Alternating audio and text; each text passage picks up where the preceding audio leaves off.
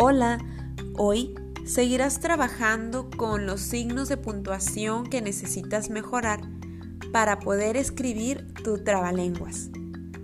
Ponte atento, actividad.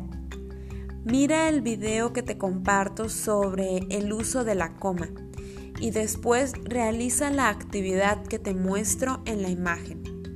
Deberás observar los dibujos y completar las oraciones utilizando la coma cuando sea necesario.